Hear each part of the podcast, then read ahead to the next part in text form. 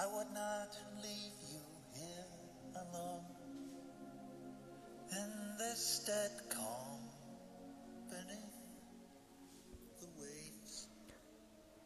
I can still 呃，大家好，我是季宇阳。咱们奥运会期间的又一期一言既出啊，和各位见面了。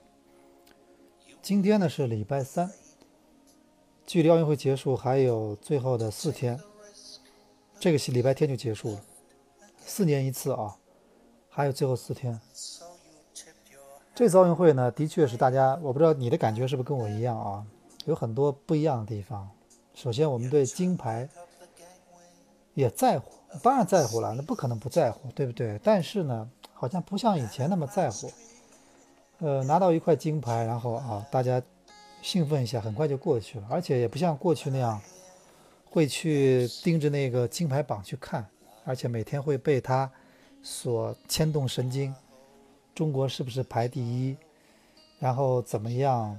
好像不像过去那么刻意了啊，这是成熟的表现。啊，第二点，我上次也说过了，这次奥运会中国的运动员啊，开始有个性的展示自己，而且是很大尺度的个性。我们说最典型例子就是傅园慧啊，这个奥运会前没有人没有太多人知道的运动员，而且这次也没有拿金牌。我相信他现在奥运会回来之后，所有这次经历了奥运会的运动员，他的商业价值现在肯定是最高的，因为他有吸引了最多的眼球。我们看一下他他的微博粉丝在奥运会期间飙升了多少就很清楚了。而且我觉得他让这个，呃，因为以前有有就比如说咱们说年轻的那个呃体育迷也好，观众也好啊，他们其实看奥运会呢，他们看不到特别自己喜欢的一种运动员类型，但是傅园慧有了。你看他说话那么放，那么那么那么，就是咱们不能说肆无忌惮啊，那么放松，连这个大姨妈这种词儿都会在接受采访的时候，中央台采访直播的时候会明确的说出来。其实你只要告诉我们你身体不舒服，大大家都懂了嘛，对吧？其实都懂了，女孩子嘛又捂着那个肚子，大家都懂了。但是说出来以后就不一样了。啊，这是奥运会的特点。反正金牌我们都都在都在看，最后啊会怎么样？但是我觉得我们已经不会像以前那么在意了。呃，倒是我想说另外一件事情，那包括有一场比赛我们也得不能不提的，就是今天中午结束的一场女排的比赛，对东道主巴西队这场比赛，我觉得啊，因为排球比赛我知道很多人也会关心，但是一场女排的比赛把大家看得这么这么激动啊，这个是很少见的，呃，这几年已经不多见了。而且很有意思，我今天一个朋友发了朋友圈，他今天说他自己今天中午开车的时候，他一边在听收音机，最后第五局决胜局女排最后拿下的时候，旁边的车把她撞了，旁边的车啊把她啪蹭了一下，然后下车以后那个司机跟他说不好意思啊，我刚才脑子里我刚才也在听这个比赛，他们最后赢下来的时候我一激动，然后就把你的车给撞了。然后我这朋友也挺大度，说那，反正你走吧，走吧，对吧？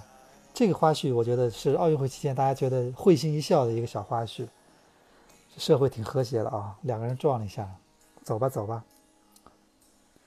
嗯，其实这次奥运会期间还有还有一个现象就是什么呢？就咱们以前奥运会的时候，那绝对是什么新闻都会被盖掉的。我回想一下，上次一二年都是这样，但这次有一件事情，却在跟奥运会抢这个风头。呃，我今天在录节目前，我我也在想啊，这事儿到底说还是不说？不说的话，让人觉得你你像在生活着生活在真真空中一样。你这这么大的事情，你怎么不说呢？全中国人民都在都在都在这个讨论这件事情，都在关心，都在作为一个谈资，而且它还在发展中。呃，我大家都知道我说的什么事儿啊，但是我今天想想从另外角度去谈这个事情。我只是从这个事情发生之后，很多大家的反应来看，我忽然感觉到一点啊，就我也想，我也想，我这是问我自己，我也是问各位，就是因为咱们中国人以前是活得很拘谨的，咱们中国人以前活的是，你不敢，你你说实话，你不敢很随意的表达你的喜怒哀乐，你不敢随意的表达很多东西，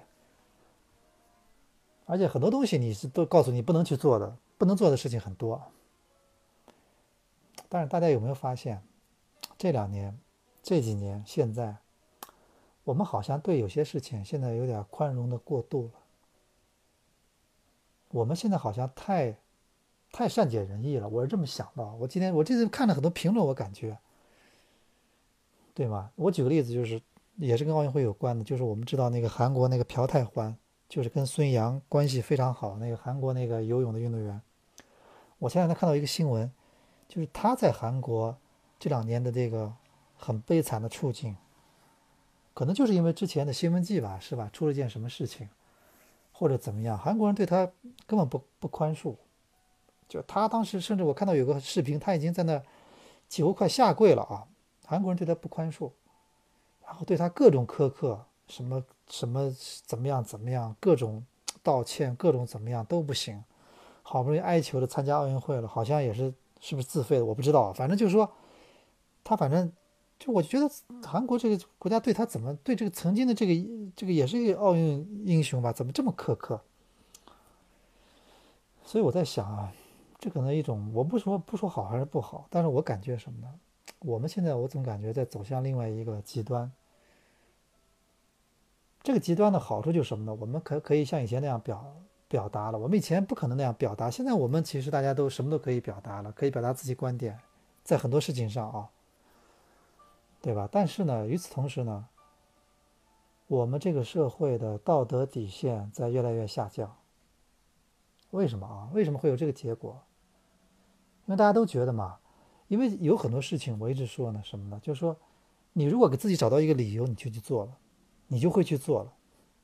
但是理由其实是挺好找的，因为你想想看，你你总会有理由嘛。你去看很多很多罪犯，他杀了人，他也有理由。那怎么办了？我没钱了怎么办了？我要养家糊口，我只能去抢钱，那怎么办了？然后都都是被逼的，感觉这个世界上所有的坏人都是被逼的。但是我认为还是有底线的。其实，呃，很多人可能又说了，说在那个，在美国，在欧洲很多地方，那人不是，人家不是很，很很宽容吗？很自由吗？但你你记住，在这些地方，咱们现在在中国，你很多人说的话，你干的事，你未必在那儿能做。很简单的道理，我举个例子，就是种族歧视。你在中国，咱咱们有这概念吗？咱们有歧视这概念吗？对吧？没有这概念，中国好像大家觉得你只要嘴上你什么都可以说，现在的网上，但是在国外你觉得是这样吗？你你觉得你觉得你有你有这么容易吗？你可以随意的开口去说很多事情吗？我一直举个例子，就是在英国，你那个，对吧？你你在看一场足球比赛，经常会因为种族歧视，这个球迷会遭到惩罚，啊，会出庭作证，对吧？因为你的不当言辞。在我们这里，我在想，我有时候看微博下面留言，很多人微博下面留言，我在想，如果我们中国有这些规定的话，这我觉得这个法庭肯定不够用了，真的不够用了。所以我跟你说，在任何地方，它都有它都有底线，你很多事情你都是有那么一根约定俗成的线，你是不能去碰的，对吗？我觉得那天我看了一个评论挺有意思的，他们说那个，我觉得首先我觉得有一点啊，我觉得如果咱们说那个，呃，潘金莲也好，西门庆也好，放在现在，其实没准他是会会被同情的。为什么呢？你看，为了自己的追求爱情，给嫁给一个自己不爱的人。因为这次我们看到文章了嘛，从这个女的角度去说，你看，你找到一个你自己不喜欢的人，最终结果你就要去背叛他，你就要背叛这婚姻，仿佛现在是 王宝强好像错了，对吧？因为他老婆。当初没不喜欢他，他反倒错了。这个我觉得，这个逻辑关系大家仔细想想，这里面是有问题的。那你怎么看婚姻呢？那你把婚姻当做什么了，对吧？当初王宝强是拿枪逼着你去结婚的吗？好像也不是吧，对不对？所以我觉得我们现在，我们当然要去，我我我觉得我不反对我们在每件事情上，我们都站在对方的立场上去想这个问题。但是我越来越觉得我们这个身边的社会啊，我们。太会去替这些人想了，所以我们有时候现在就是一一到达一个什么境地呢？就是没有什么是非的边界了，对吧？好像我们一直说现在法律是一个很重要的一个一一个一个界定东西，但你别忘了道德它在里面同样重要啊，对吗？现在好像是只要不违法，我干什么事都可以。你注意看我们身边，越来越多的恶性恶状的事情，各种各样的事情。我们我们二十年前我们中国人是很多事情我们是我们是很有是非感，现在你觉得还有吗？没那么没那么多是非感了吧，对吗？你包括这个。你包括这个，咱们说这个傅园慧，其实我我我这么说啊，就是大家这次都觉得，反正我我因为我这么想的嘛，我觉得因为这样的运动员以前很少，反正挺少的。我们有那么一两个，我们应该珍惜一下，我们应该让他们去个性的表达。但是你仔细想想看，你觉得奥运会这个场合，一个运动员在拿了冠军、拿了奖牌或者或者参加完比赛之后的表达，是不是应该咱们这么说，就得体一些呢？对不对？我们不说，我们这样上面说的话全是像假话一样啊。那个，我感谢祖国，感谢领导，感谢观众啊，感谢对手，那个没有赢我，啊，我们是不是？我们不要这样。但是你要知道，我去我一直觉得还是有一个得体，对吗？你比如说，我举个例子啊，我最典型的例子就是咱们说那个那个菲尔普斯，这是奥运会这次的英雄，他是英雄，他是一个奥运史上都绝对是一个。呃，一个空前绝后的一个英雄，拿了这么多金牌，这种而且这种比赛的密度，他这种 这种感觉，他也犯过错呀。当时有一次被人拍到抽大麻的照片，对吧？也是被短期的禁赛。但是当时大家记得吗？当时他他犯了这错误之后，他当时道歉了，各种各样的。当时美国这么一个，虽然说抽大麻这件事情，其实我不能这么说，我觉得在有些地方他是，好像在有些地方他他是。据说是可以的，是吧？要么就我记错了啊，要么就我弄错了，大家可以查一下，我忘了。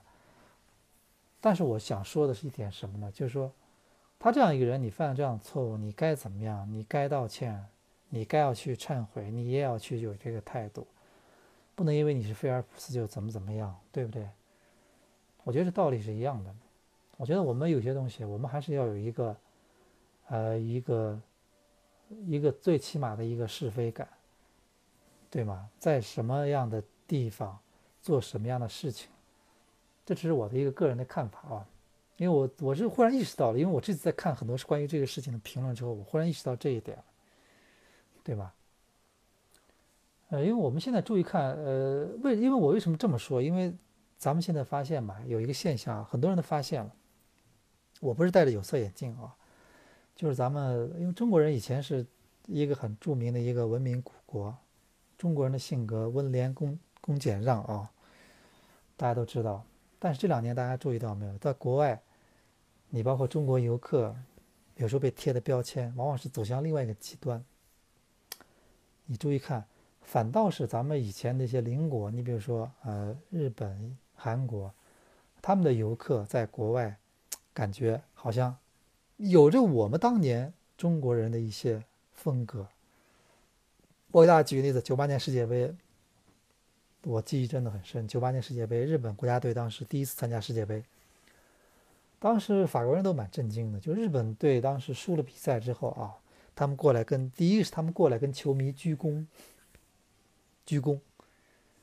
李玮峰当时我说到鞠躬，李玮峰当时去韩国水原三星踢球的时候，我当时真的领教了他们的球队，一天到晚见了教练什么都鞠躬。当时李伟峰腰他腰不太好，到了那个他们坐飞机的时候，他在候机厅跟我说：“我找个地方躲一下。”我说：“为啥？”他说：“我找个地方躲一下，否则我待会儿我腰不好。我见了领导，我一我那教教练什么的，呃，俱乐部了，我一一直要鞠躬，对吧？腰不好，是这样的呀。我们零六年去韩国看那个亚冠的时候，当时赛前看韩国全北现代训练，我们几个记者去看。”全北队训练完之后，他们当主教练崔康熙，呃，俱乐部的是站在旁边，然后他们队员有有几个队员都膝盖上绑着冰袋，受伤的，下了场之后出去的时候，之前到这儿都要鞠躬。这是一种，这是一种，我觉得这是一种文明古国的一种传统，在韩国人身上，他是他是被继承到了，对吧？你包括我说到九八年世界杯日本队输了以后，过去跟球迷鞠躬，咱们现在中国，呃，咱们中国男足以前输的也挺多的，好像也没见怎么咱们中国国家国家队什么时候跟球迷鞠个躬吧，到看台上跟球迷真正的鞠个躬吧。我说的是九十度鞠躬啊，不是象征性啊。咱们国家现在没这个传统，大家总觉得好像，哎，你应该理解我，你应该理解我，我真的不容易，我这个真你应该理解我，我作为国家队员，我真的和压力很大，我不容易，我已经努力了，你看我已经尽力了，你不要再怪我了，打住。现在好像是这种走向另外一个极端。那次九八年世界杯啊，还日本国家队队员过去跟队跟他们球迷鞠躬，然后他们球迷离开看台的时候，那个法国人形容说，那看台就像没来过人一样，你知道吗？打扫的干干净净，所有垃圾都带走。咱们这两年呢，就就不说了啊。一五年那个咱们那个在在那个澳大利亚，反正中国球迷确实不错，但是不错里面也有一些个别的球迷啊。当时澳大利亚那些人很头疼，就是不对号入座。哎，他们当时碰到我们，就是碰到我们记者也跟我们说，中国的很多球迷怎么就是不喜欢对号入座呢？可能大家觉得看台上有咱们的习惯嘛，就觉得看台上座位空多的时候就觉得。啊，我也不用坐在我座位上嘛，我我对号我就随便坐一下嘛。但是真正到后来，观众都开始多了之后，你就会麻烦来了，对吧？所以这也是，这你别看，这是同样一个道理，是这样的呀。你看，按理说中国人应该到国外，咱们东方文文明古国应该是让人觉得啊，你是应该是怎么怎么样的。但是这两年，越来越多的新闻好像我们出去，好像总是让人感觉中国人比较高调一点，或者怎么怎么样啊。当然，这可能也是因为中国人出去的多嘛，然后多了嘛，就容易有那么一两个让人觉得不舒服。其实，可能有些人说老外素质更差，但我不否认这一点。我只是说，通过这次这个事情引发的讨论，我在看，包括奥运会我们一些队员的的一些就是个性化的表现，我也在在在在想另外一个问题，就是我们是不是把我们过去那些好东西，呃，都丢掉了呢？对不对？其实上次有人跟我讨论过这个问题，他当时意见是这样的：他说，你看中国人就是因为以前太太文明了，太这个谦让了，所以足球队打不好成绩。我说你扯吧。我说韩国、日本，我刚说了嘛，人家人家足球队里面现在还在鞠躬，还在怎么怎么这么样的谦卑，人家的国家队世界杯一次没落，所以这两两者之间没有一毛钱的关系，有关系吗？没关系啊，人家知道比赛是比赛，下来是下来，这个文明是文明，跟这有关系吗？没关系。所以很多人把中国人以前这种国民性，咱们这种传统，比作我们现在体育踢不过人家的原因，我觉得这扯淡。最好例子就在日本、韩国，对吧？这个没有关系的。所以我在想嘛，这次奥运会，嗯，其实反思的东西够多的。我倒觉得这个东西倒是我们要要想一下了，就是我们这个，啊，我们这个。在希望他们有个性的同时啊，我们也在想个问题。我们我还是认为我们在奥运奥运会的我们运动员，毕竟我们还是希望我们得体，也是一个主流嘛，对吧？如果我们所有运动员出来都是都是呃怎么样的话，我觉得倒未必会，大家倒是会觉得这是一件好事儿了。还有同样说到这件最热门的新闻，到现在为止我都没把他的名字说出来啊，因为大家这个听到这个名字最近已经听到了太多了。我也在想一个问题，就是我们到现在为止还在讨论这件事情，这件事有什么好讨论的呢？这件事情如果在在韩国，在一些地方会怎么样，对吧？不会被不会被宽恕的呀。这种事情确实，它他我我人家有个人打个比喻，比喻挺好的，说那个当年西门庆再怎么地，人家只是人家只是在睡潘金莲，人家没有要武大郎卖烧饼的钱呀，对吧？潘西门庆还是有底线的嘛。我骗色不骗财嘛，对吧？但这个我觉得，他真的是一个非典非常典型的事情啊。这个事情居然很多人还说我要去理解他，我要去同情他，同情他当时没有嫁给爱情。我觉得这件事情，我觉得就比较荒唐了。我觉得这个事情，我觉得我还是要说两句的。然后呢，我觉得咱们这个中超啊，在还在继续，当然还有两轮了。最大的希望是什么呢？最大的希望不要再有人受伤了。因为这个月底我们就要去韩国打这个世界杯十二强赛了，我觉得高洪波现在肯定很头疼，真的，到到这么关键的比赛，这么强的对手面前，我们居然这么多队员在受伤，这个我觉得，我回忆了一下，在几届的世界杯外围赛过程中，在开赛之前是蛮少见的。大家回想一下，是不是？二零零一年世强赛之前，我们阵容基本上是非常完整的啊，除了个别，那是因为教练用不用的问题，像郝海东什么的，大多数人教练想用的人全部都是很健康。这次不一样，这次基本上我看到了这个队员，基本上三分之一已经是带着各种伤，还有那么还有那么几个虽然没有受伤，基本上也到临界点了，所以我们也是希望最后这一场比赛不要再有人受伤了。至于奥运会嘛，我们觉得还是希望，呃，咱们中国女排啊，能够最后来一个奇迹，因为我们知道，今天我真的看到了这个比赛，我就想到了两年前的那个世界杯，巴西对德国，